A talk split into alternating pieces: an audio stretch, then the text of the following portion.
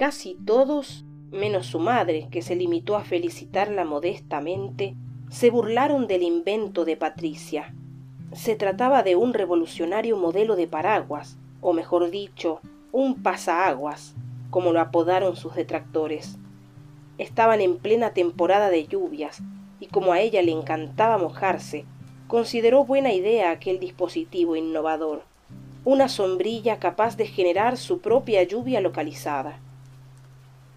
No era un simple paraguas con agujeros, como decían maliciosamente los escépticos. Funcionaba con una tecnología de avanzada que le daba lluvia incluso si afuera no llovía.